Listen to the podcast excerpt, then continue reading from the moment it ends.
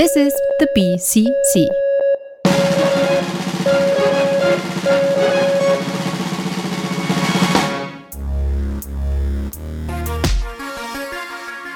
Beyond the Dog. Herzlich willkommen bei Beyond the Dog mit mir. Fantastic, Michael. Oh. Und mir? The Last Andreas. Du siehst mich verblüfft.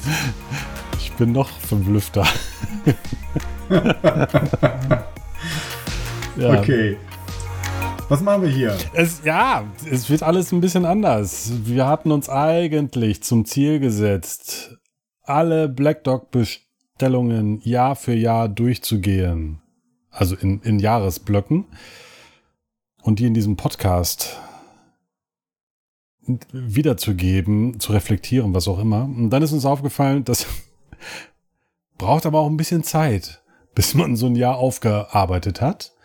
Und um diese Lücken aufzufüllen, also ich meine, es gibt andere Podcasts, die hauen in der Zwischenzeit halt 10, 12, 20 Folgen raus, wo wir zwei brachen. Oder eine. Ja, ich, ich sehe uns da, es gibt berühmte Vorbilder, so, so Thomas Pynchon oder Comic McCarthy, das sind halt auch Autoren, die lassen dann auch mal 15 Jahre zwischen, zwischen einzelnen Werken vergehen oder so und ähm, gewinnen aber auch einen Pulitzer. Ja, also, also, ja, also, das ist natürlich Ziel. So. Genau, aber damit ähm, die Lücken halt nicht so groß sind, haben wir gedacht, äh, es gibt ja vielleicht noch andere Mittel und Wege, Content Content zu kreieren. Nein, Content es geht ja nicht um Content kreieren, es geht darum, dass wir uns über Comics austauschen. Ja, das ist richtig. Und, und das häufiger machen können. Wie es, ich weiß nicht, wie es bei dir aussieht. Ich wohne an einem großen Strom, der mir immer wieder auch mal Comics vor die Haustür schwemmt. Hm. Diffuse. Ich, ich äh, ah, jetzt habe ich das auch verstanden. Ich, ja, äh, ja, ja, ja, genau. Nee, so, also so diverse ähm, ähm, Ströme habe ich dann eventuell auch und auch andere Quellen. Wir haben also auf jeden Fall noch Hefte, die und, und Comics und so, die wir nicht nur bei Black Dog beziehen. Und stattdessen, ähm, ja, haben wir ja, und haben wir uns überlegt, wir äh, kramen jeweils ein Heft raus und stellen uns das gegenseitig vor.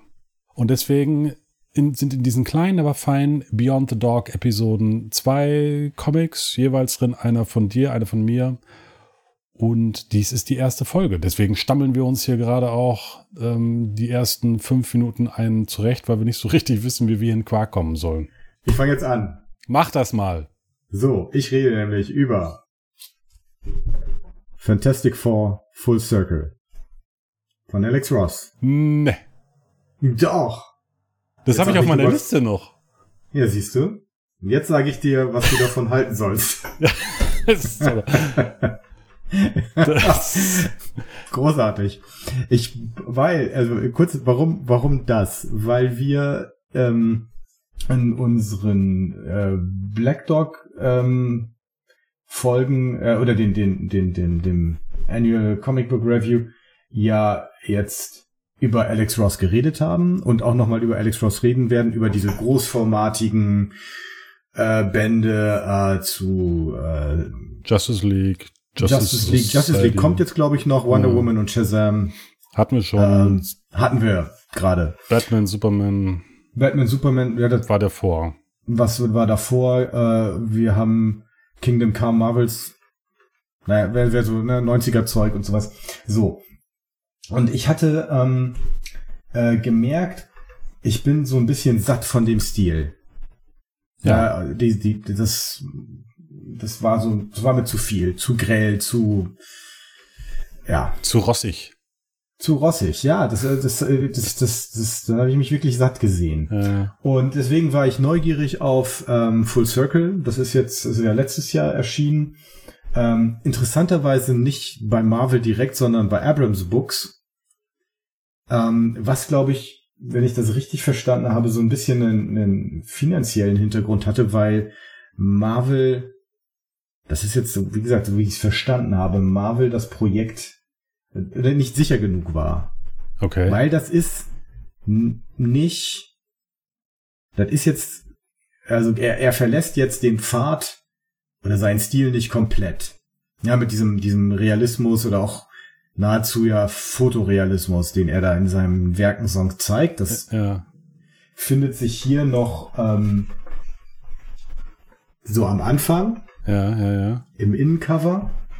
Aber danach, und das finde ich, das sage ich dann gleich vorab, auch ziemlich cool, verlässt er so ein bisschen seinen normalen Weg. Seine, das, was ich sonst von ihm kenne, ist ja gemalt. Oder also, ich glaube, mit Acrylfarbe oder mit Airbrush geht er dann darüber. Das hier ist ähm, gezeichnet, geinkt, koloriert von ihm auch, also da steht noch Josh Johnson als Name für die Kolorierung. Der Name, muss ich gestehen, sagt mir nichts. Ich habe da jetzt auch nicht gefunden, wo, oder nicht viel gefunden, wo der sonst noch so unterwegs war. Und die Farben, die Farbgebung knallt. Und das mhm. ist geil. Okay. Also ich finde das total, total cool, wie das ja. koloriert wird. Es ist sehr, äh, ist, äh, psychedelisch ist ein bisschen so eine abgeschmackte äh, Vokabel, aber mir fällt irgendwie keine bessere ein. Weil es ist sehr, also da merkt man auch, also sowohl den, was den Stil angeht, aber sicherlich auch so was so ein bisschen die Inszenierung in der Farbe angeht, das ist sehr dicht an Kirby. Das ist eine Kirby-Huldigung.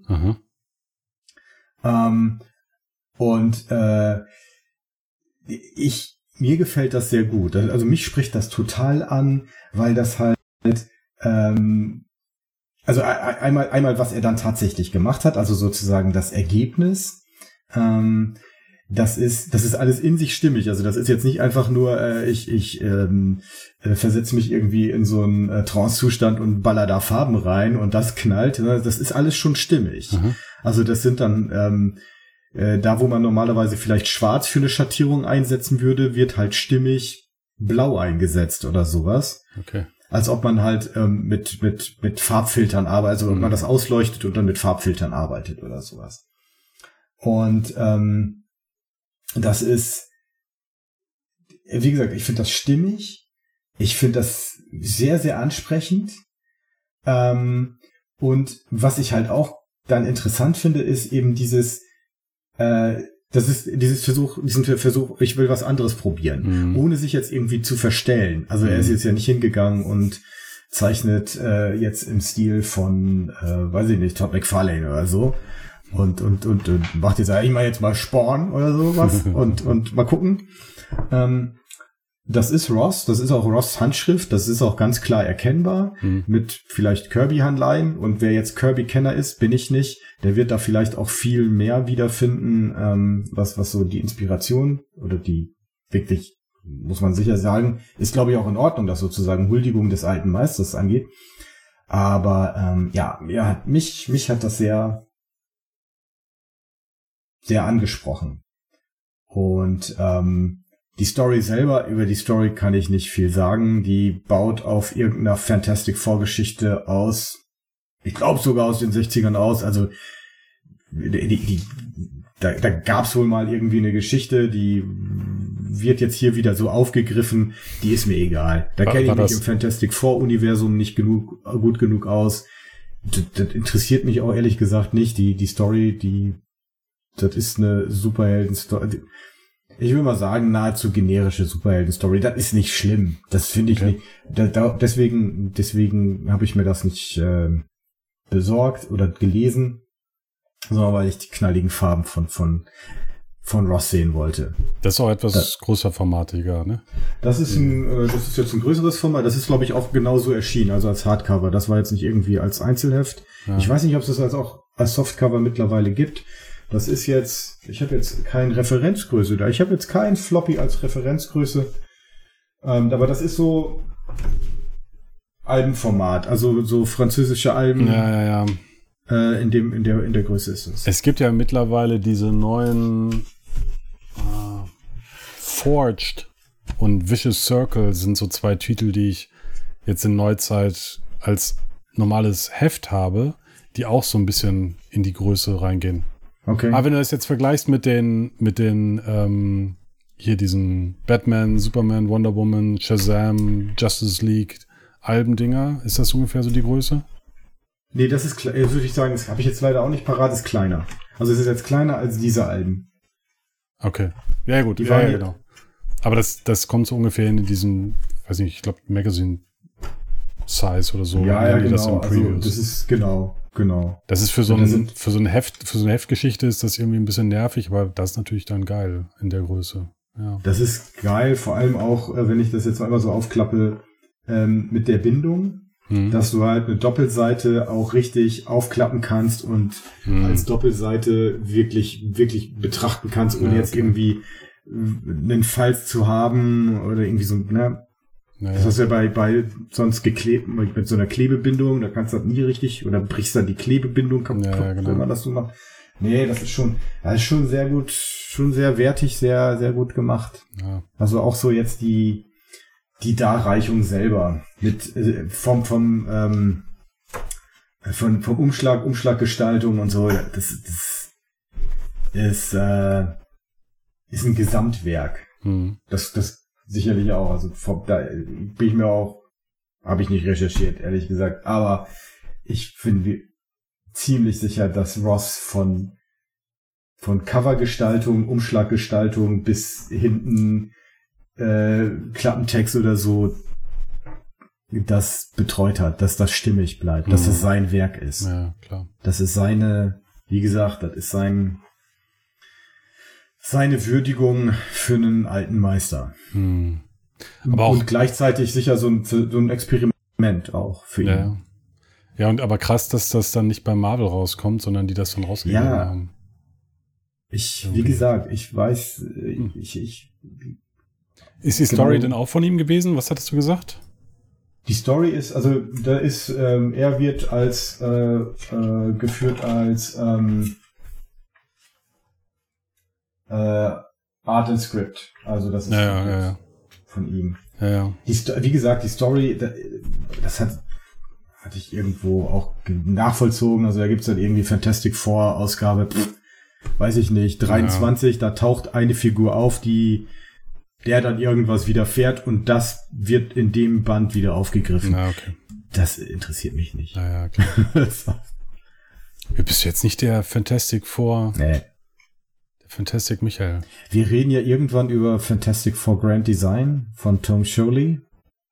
Werden wir irgendwann mal machen. Ja. Wir werden, Und, ähm, ja. nee, ja, doch, warte mal, ich überlege gerade. Ich glaube, das ist aber auch anders zu mir gekommen. Das ist gar nicht über Black Dog zu mir Ja, gekommen. Aber siehste. wir reden, da, wir reden da bestimmt irgendwann auch mal drüber.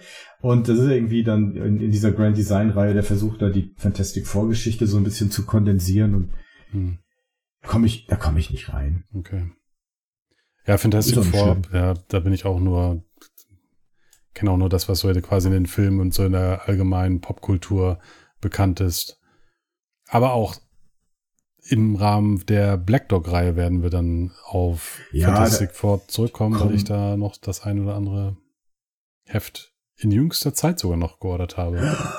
Potztausend. Vielleicht sogar mit einem Rob Liefeld Variant Cover. Man weiß es noch nicht. Oh Mann, ey, da wäre ich so gespannt auf Rob. Li- Das ist so, wir, fangen mit Alex Ross an und dann kommst du mir mit Rob Liefeld um Aber die Ecke. jetzt, aber jetzt Aber spoilern jetzt- ich- wir jetzt schon. Jetzt, Jetzt, äh, ich, jetzt könnt ihr jetzt mal gucken, ähm, wie, weißt du was, so beim ersten Durchblättern, ich sehe hier kein einziges Mal, dass Alex Ross Füße gezeichnet hätte. siehst du. Der kann das nämlich auch nicht. Nee, jetzt sind wir tatsächlich in den Untiefen. Jetzt tun wir dem armen Alex Ross. Wenn Doch, der uns nee. mal trifft, ey, der haut uns die Kasse nach hinten, wenn der das hört. Nein, wir, nein, du hast ja eine 1A, du hast ja eine 1A-Empfehlung ausgesprochen für den Titel und Ja. ehrlich gestanden hatte ich mir den auch schon aufgeschrieben, dass ich den mir irgendwie nochmal besorgen muss oder mh, da dran denken muss, bei irgendeiner Bestellung den mitzunehmen.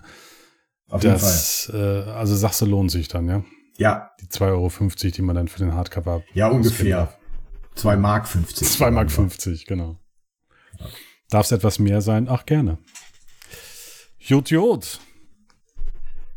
Soll ich dann einfach mal meinen Titel, den ich Was hast mitgebracht du habe? mitgebracht? Was habe ich mitgebracht? Ich habe Teenage Mutant Ninja Turtles The Last Ronin mitgebracht. Davon habe ich doch schon mal gehört. Siehste, der ist ja in aller Munde und deswegen, also ich habe den Populärtitel jetzt quasi, weil der wirklich hart äh, durch, durch alle möglichen Medien geritten wird. Ähm, und das ist auch der Grund, weshalb ich mir den jetzt besorgt habe. Äh, ich hatte das schon mal auf dem Schirm gehabt, dass es das gab und fand das auch irgendwie das Konzept so ganz spannend und dachte, ja, pf, bei Gelegenheit guckst du da mal rein und dann taucht er aber in Podcasts auf, in irgendwelchen Posts, auf irgendwelchen Webseiten und alle Leute sprachen drüber. Und ich dachte, boah, wenn du jetzt irgendwie nicht komplette Medienabstinenz für alle Tage mm, machen willst, dann musst du dir jetzt dieses Ding irgendwoher besorgen. Und ähm, ja, und dann da mal reinschauen, damit du dann dir ein eigenes Bild machen kannst, bevor du halt gespoilert wirst. Weil das Problem ist natürlich, äh, die Prämisse ist, wie man ja auf dem Cover auch sehen kann, von den vier Turtles bleibt nur ein einziger über der auch sämtliche Waffen der anderen drei Turtles bei sich trägt. Das heißt, die sind nicht nur mal eben kurz auf dem Sabbatical-Urlaub oder was auch immer, sondern die sind halt weg, permanent. Also tot, scheinbar.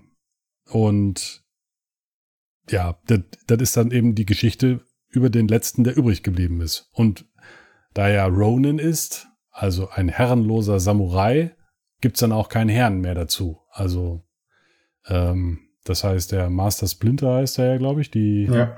die Ratte, äh, die Rattenfigur, die scheint dann auch nicht mehr mit dabei zu sein. Wer hat das denn gemacht? Genau, wer hat das denn gemacht? Das haben, ähm, vorne steht drauf Kevin Eastman und Peter Laird.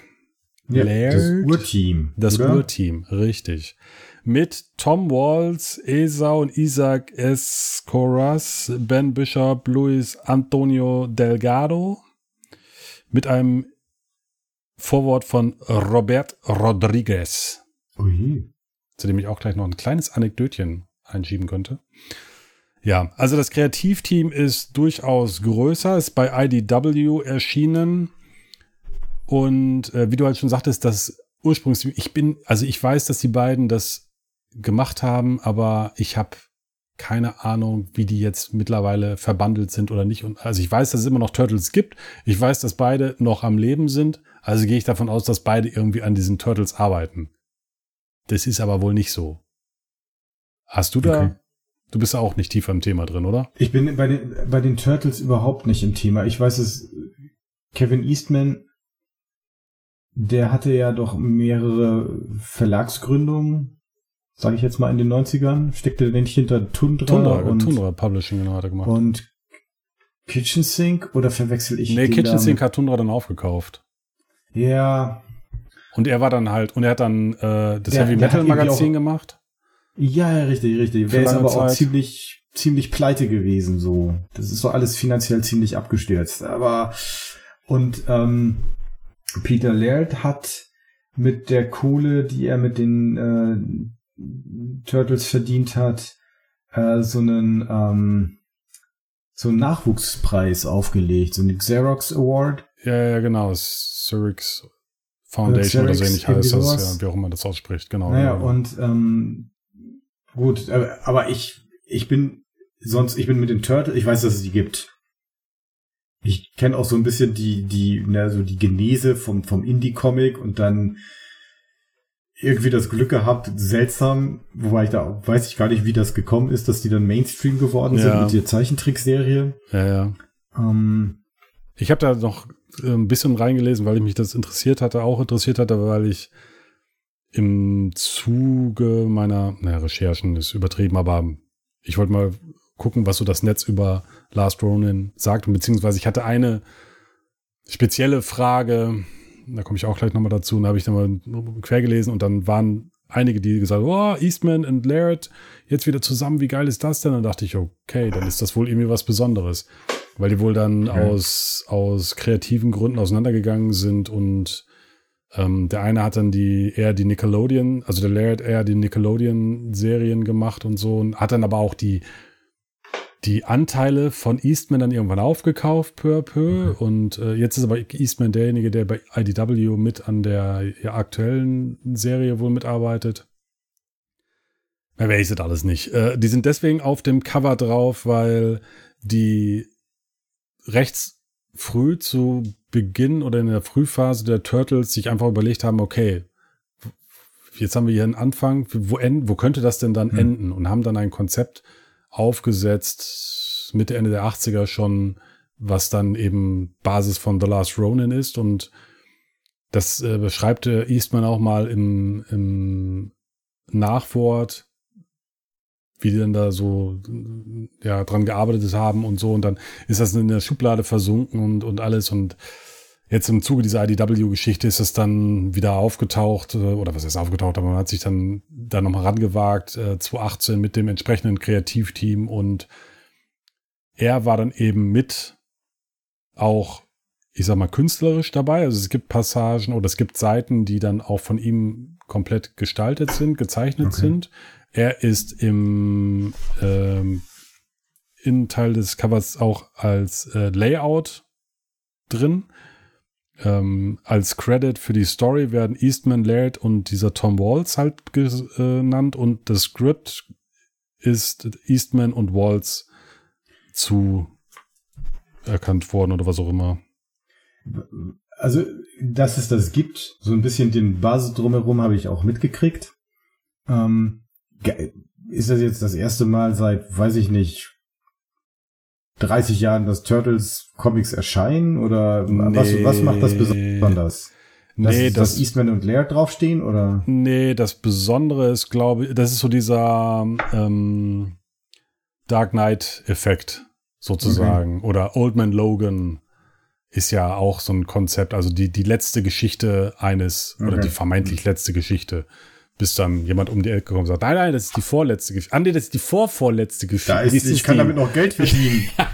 das ist die, ich kann damit noch Geld verdienen Geschichte von einem äh, sehr populären Charakter. Ja. Ah, In der Tat okay. haben die wohl auf ähm, San Diego Comic Con jetzt noch den, den Nachfolger von The Last Ronin angekündigt. Aber The Very Last The, very, the very Last. Jetzt, aber jetzt echt, jetzt echt jetzt. Jetzt erst recht, ja. Nee, aber also von der Story her, die Prämisse ist ja auf dem Cover schon, schon vorgegeben. Es gibt nur noch einen Turtle, der übrig bleibt und. Welcher ist es denn eigentlich? Das kann ich ja jetzt nicht sagen. Ach. Weil das ist so. dann ja Spoiler. So, hm, aber es wird, okay. es ist ja, glaube ich, ein fünfteiliges Heft gewesen. Es kam halt, ich habe den Hardcover mir jetzt besorgt. Und das wird im ersten, am Ende des ersten Teils, am ersten, am Ende des ersten Heftes preisgegeben, sage ich okay. mal. Und er trifft auch noch im Zuge seines Rachefeldzugs auf alte Weggefährten und Gefährtinnen, aber eben nicht auf alle, weil es ihn nicht alle geschafft haben. Und die, dieses Heft ist dann, oder die, die, die Geschichte ist dann auch viel mit zeitlichen Rückblicken. Und das war eines der Punkte, äh, wo ich so ein bisschen mit dran zu knapsen hatte, weil es ähm, so ein bisschen scheint, also es wird dann ja gezeigt, erzählt, wie die einzelnen Mitglieder dieser der Turtles dahin gerafft wurden. Und die zeitliche Abfolge ist mir dann in dem Heft nicht so ganz klar.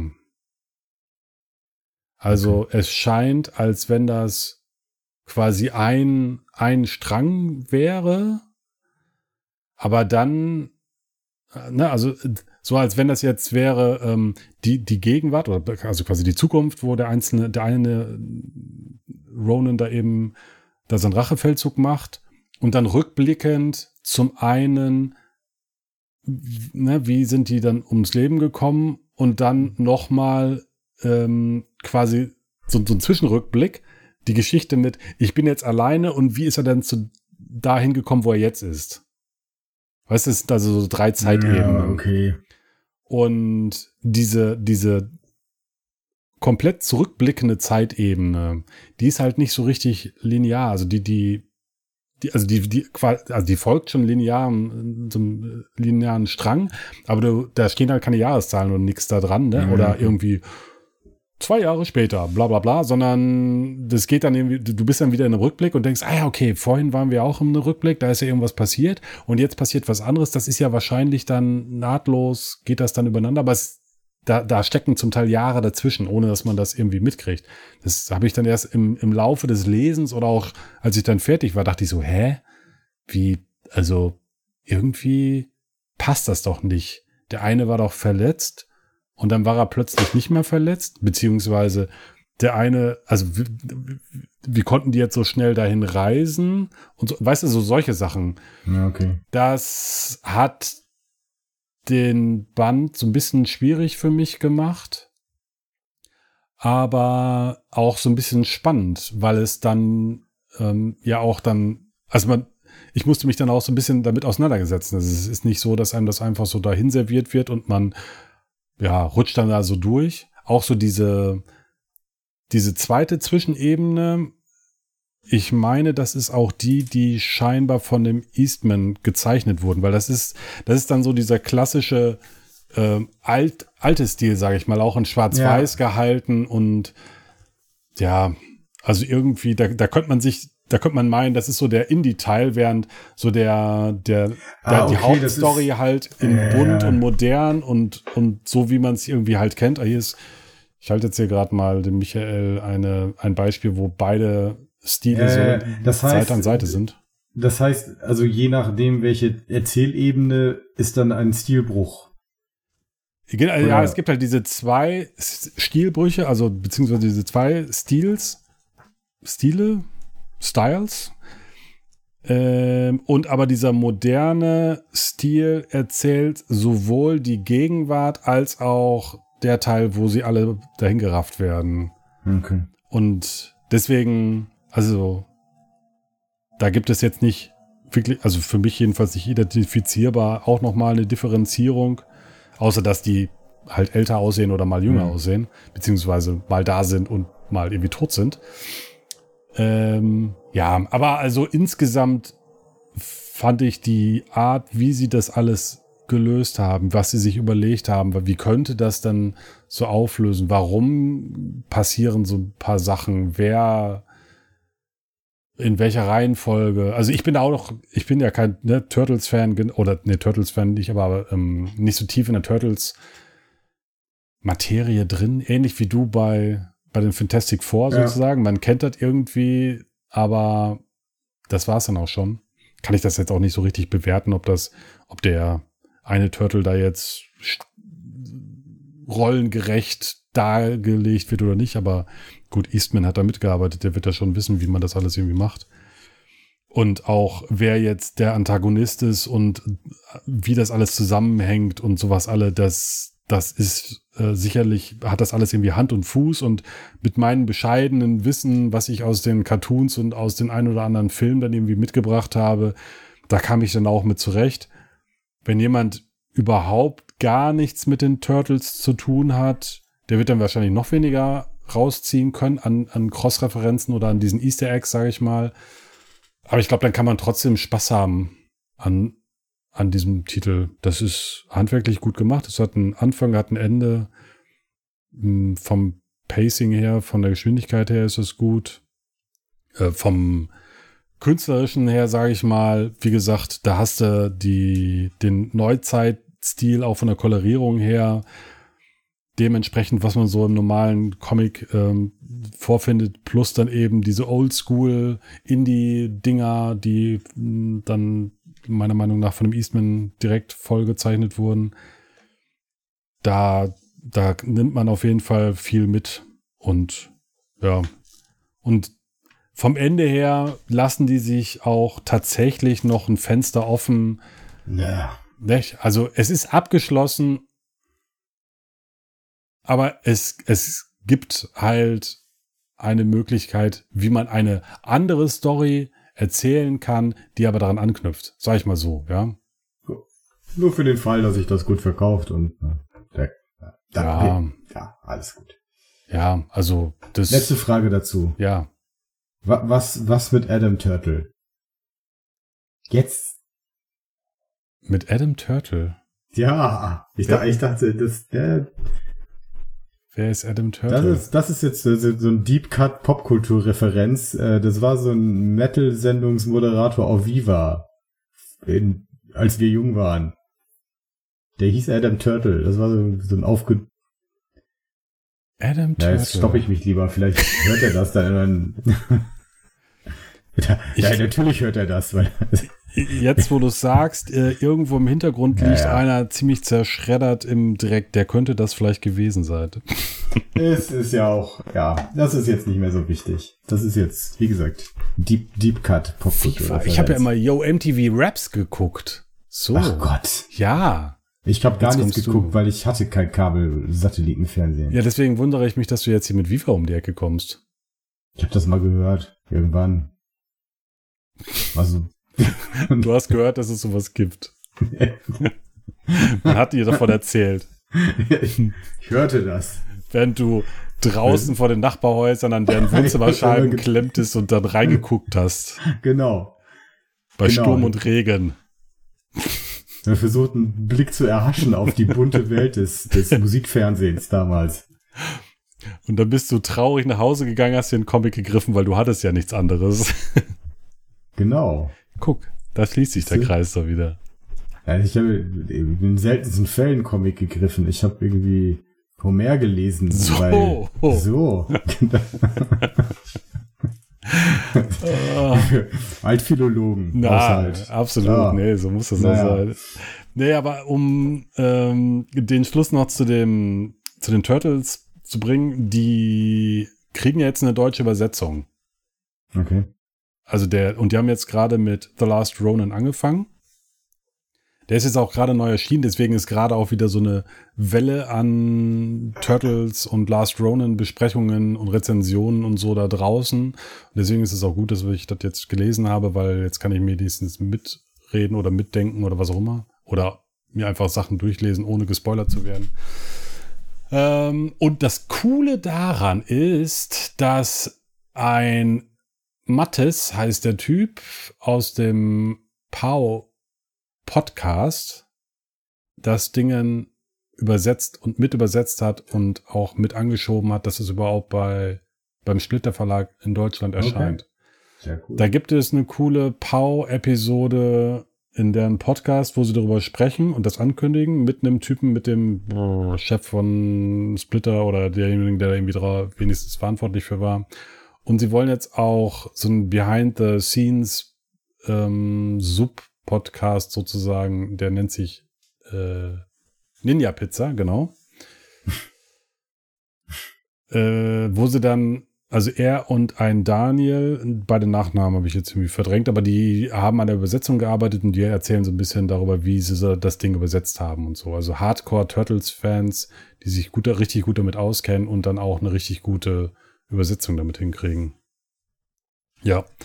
Von daher, wer also das nicht auf Englisch lesen kann, hat jetzt auch die Möglichkeit, das auf Deutsch zu machen. Und auf deine Frage zurückzukommen, gibt es noch Turtles? Ja, IDW bringt das raus wie blöd.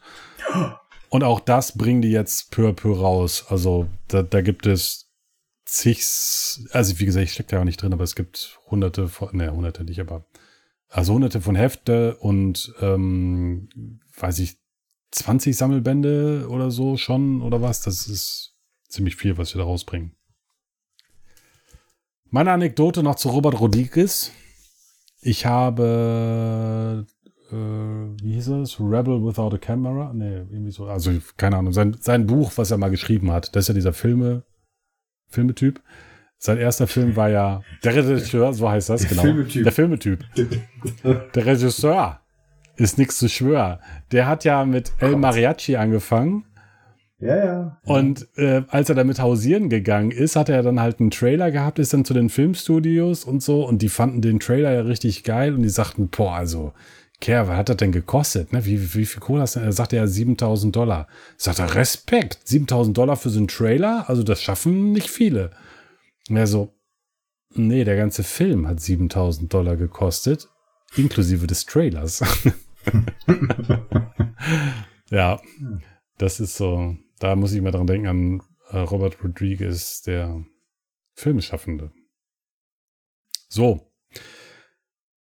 Jetzt haben wir aber zwei Comics durchgesprochen und damit sind wir am Ende der ersten Folge von Beyond the Dog. Jawohl. Wer sagt jetzt das Schlusswort? Vielen Dank fürs Like. Zuhören. Like, follow, subscribe. Genau, bio.comicclub.de, da findet ihr alles weitere. Vielen Dank fürs Zuhören und bis zum nächsten Mal. bis dann.